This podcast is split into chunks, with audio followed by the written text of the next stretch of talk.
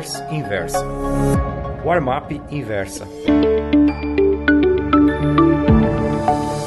Caros amigos, uma das razões pelas quais nos últimos meses tenho escrito tanto sobre política é porque todas as atenções do mercado têm sido voltadas para esse assunto.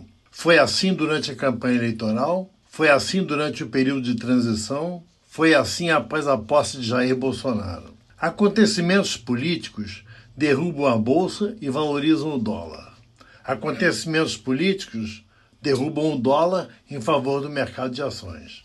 Se o mercado estivesse sendo influenciado pela inflação, esse seria meu tema principal. O mesmo aconteceria se as taxas de juros se tornassem voláteis, o que definitivamente não é o caso nos dias de hoje. Ainda não sabemos se a reforma da Previdência vai passar, ser rejeitada ou mutilada. Isso depende das negociações políticas. Como todo mundo sabe, deputados e senadores estão sempre atentos às vozes da rua. E essas vozes estão começando a se voltar contra o governo Jair Bolsonaro.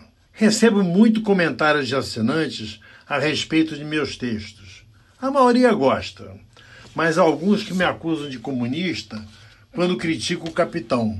Outros me chamam de fascista sempre que defendo a aprovação da reforma da Previdência e a diminuição dos encargos trabalhistas que oneram o setor privado.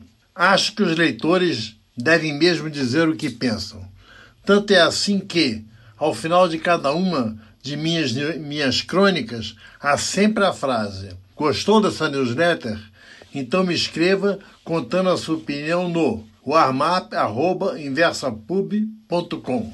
Caso a amiga ou o amigo investidor tenha uma convicção política forte, sugiro que não deixe que elas influenciem na hora de tomar decisões de mercado.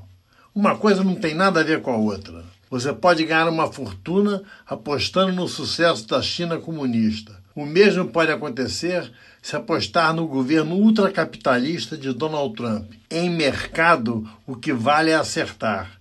Vence quem ganha dinheiro, perde quem perde. Não existem ganhadores morais.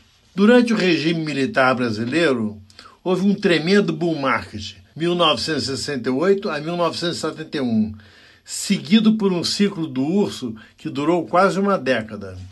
Em ambos os casos, com os generais no poder. Por outro lado, nos primeiros anos do governo Lula, o Ibovespa deu um arranco fenomenal, só interrompido pela crise do subprime. Quem abjurava o petismo e deixou de investir em ações por causa disso, deixou de ganhar uma nota preta. E perdeu mais ainda se investiu na alta do dólar, que nessa época não fez outra coisa a não ser cair. Gostou dessa newsletter? Então me escreva contando sua opinião no warmap.inversapub.com. Um abraço, Ivan Santana.